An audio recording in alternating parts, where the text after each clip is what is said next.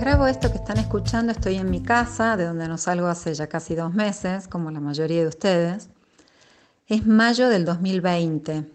Seguramente va a quedar registrada en la historia esta parálisis mundial de la que no esperábamos ser protagonistas. Y dos características del tiempo de hoy, en las que creo que todos coincidimos, son la vulnerabilidad y la incertidumbre. Cuando sentimos la vida amenazada, en realidad la fragilidad de la vida es una constante, ¿no? aunque no siempre la tenemos presente, pero que se nos haya hecho patente ahora nos abre a la pregunta por el valor de la vida y su sentido último, ¿no? ¿Qué es lo importante? ¿Dónde está lo esencial de nuestra vida ahora que vemos que se nos está escurriendo de las manos? Es muy humano cuando uno siente miedo buscar protección y los creyentes miramos hacia arriba y decimos, ¿dónde está Dios en todo esto? Esta pregunta encierra el presupuesto de que si Dios estuviese esto no estaría pasando. Por supuesto que estas situaciones despiertan legítimamente sentimientos de soledad, de abandono y de mucha angustia. Y la oración es una manera potente de caer en la cuenta de nuestras necesidades. Pero esto no supone que la oración o reforzar su intensidad pueda hacer que Dios intervenga de una manera más rápida o que modifique el curso de las cosas.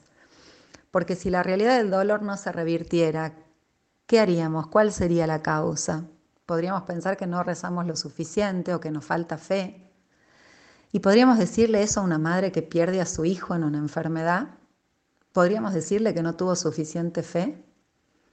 No, no podríamos decirle eso. Y entonces en esas situaciones terminamos diciendo que Dios por algo se lo llevó o que lo salvó de algo peor lo que supone en definitiva que Dios decidió su muerte. Por suerte ya hace tiempo que no escucho decir que Dios haya querido una situación de dolor. Entendemos que Dios no quiere los males.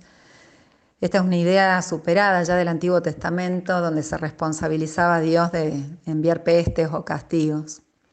Pero sí escucho respuestas como por algo será, Dios no lo quiere pero lo permite, lo cual estaría indicando igualmente que es Dios el que está detrás de lo que nos pasa, como quien nos pone pruebas o que con ese dolor nos salva de algo más grave. Lo que quisiera en estos minutos es tratar de reflexionar con ustedes sobre la imagen de Dios que hay detrás de estas lesiones y si se corresponde o no al Dios de Jesús. La cuestión es si se cree o no en Dios, sino en qué Dios se cree. Y hablo de imágenes de Dios porque siempre conocemos a Dios de manera mediada, son representaciones humanas de Dios que se construyen además de manera situada. Tienen que ver con la educación que recibimos, con el ambiente cultural y religioso en el que nos movemos. Incluso pueden estar condicionados por la propia experiencia de filiación. Si partimos de la imagen de un Dios que es Padre, dependerá cuál fue la vivencia o la relación que tuvimos con nuestro Padre para entender de esa manera a Dios. Entonces, lo que yo digo acá es también una palabra humana. Siempre somos seres humanos los que en lenguaje humano hablamos acerca de Dios. Y como teóloga me dedico a esto, a tratar de desentrañar la revelación de Dios en la historia, es decir, cómo es que Él se manifiesta y a poder decir algo de eso. Sin duda decimos que se trata de un misterio, pero no en el sentido de una oscuridad impenetrable, sino de una realidad inagotable, Siempre podemos explorarla, aunque no podamos decirla del todo. Algo podemos balbucear, diría un amigo mío. Les quiero dejar entonces algunas herramientas, ¿no? no tanto para conceptualizar a Dios, pero sí para que nos ayuden a pensar en qué Dios creemos. Una de las novedades del cristianismo radica justamente en la imagen de Dios que Jesús predicó. En el contexto judío de esa época, Dios era un Dios de justos, mientras que los pecadores habían de alguna manera merecido su condición. El capítulo 9 del Evangelio de Juan empieza narrando el encuentro entre Jesús y un ciego de nacimiento, y los propios discípulos de Jesús le preguntan, ¿quién pecó, él o sus padres, para que haya nacido ciego? O sea, no solo el propio enfermo podía haber provocado su ceguera, sino incluso estar padeciendo a raíz de un mal comportamiento heredado. Pero el Dios de Jesús, lo dice él mismo, es un Padre de todos. Decirle Abba a Dios en ese contexto era inédito. Abba, papito, quiere decir. Y el amor de Dios es gratuito, universal e incondicional. Es decir, nada de lo que hagamos impide el amor de Dios hacia nosotros y tampoco podemos hacer algo para merecerlo o no merecerlo.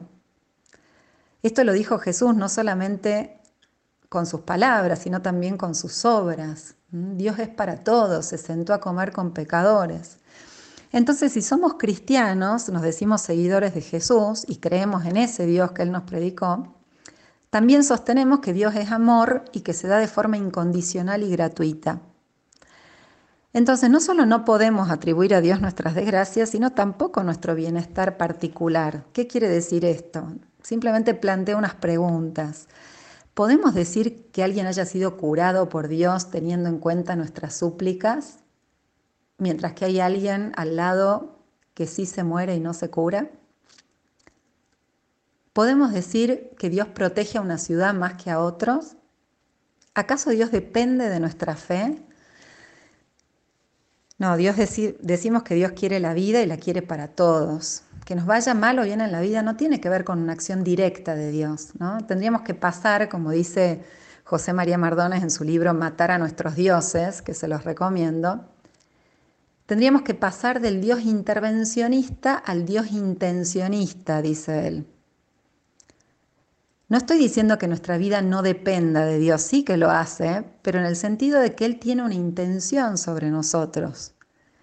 Él es el que nos mueve cuando hacemos experiencia de ese amor incondicional, a realizar acciones que mejoren nuestra vida y la de los demás, a hacer algo por los demás. Que Dios actúe en la historia, que se haya encarnado en Jesús, quiere decir que actúa a través de los seres humanos, a través nuestro. No, no lo hace de manera directa o inmediata, sino de manera mediada, ¿no? Y nosotros somos seres limitados, pero Dios nos quiere así, humanos, entonces corresponde que asumamos esa condición humana sabiendo que la vida es frágil, que a veces nos enfermamos y también morimos. Estas son las reglas del juego de la vida con las que nos toca jugar este partido, ¿no? Pero también creemos que la muerte no tiene la última palabra y esto es lo central de nuestra fe. Si Jesús no hubiese resucitado, vana sería nuestra fe, dice Pablo en la primera carta de los Corintios. Esto es lo que nos impulsa a optar por la vida, aunque también podemos rechazarla, impidiendo el bienestar de otros o sosteniendo estructuras que limitan la vida. Vivir cristianamente entonces puede ser, asumiendo los riesgos y condicionamientos que tiene la historia, trabajar porque los demás estén bien, que nosotros mismos podamos estar bien pero no esperando que Dios intervenga de manera directa, sino que nosotros somos los que podemos hacer que esto cambie. Entonces nuestra tarea, sabiendo que Dios siempre quiere la vida, va a ser discernir cómo lo hacemos. Y en eso estamos metidos empecinadamente todos, evaluando esta situación en la que estamos viviendo, pensando qué es lo mejor, quedándonos en casa, cosiendo barbijos, saliendo a ayudar a otros, intentando y creyendo que de esta salimos entre todos.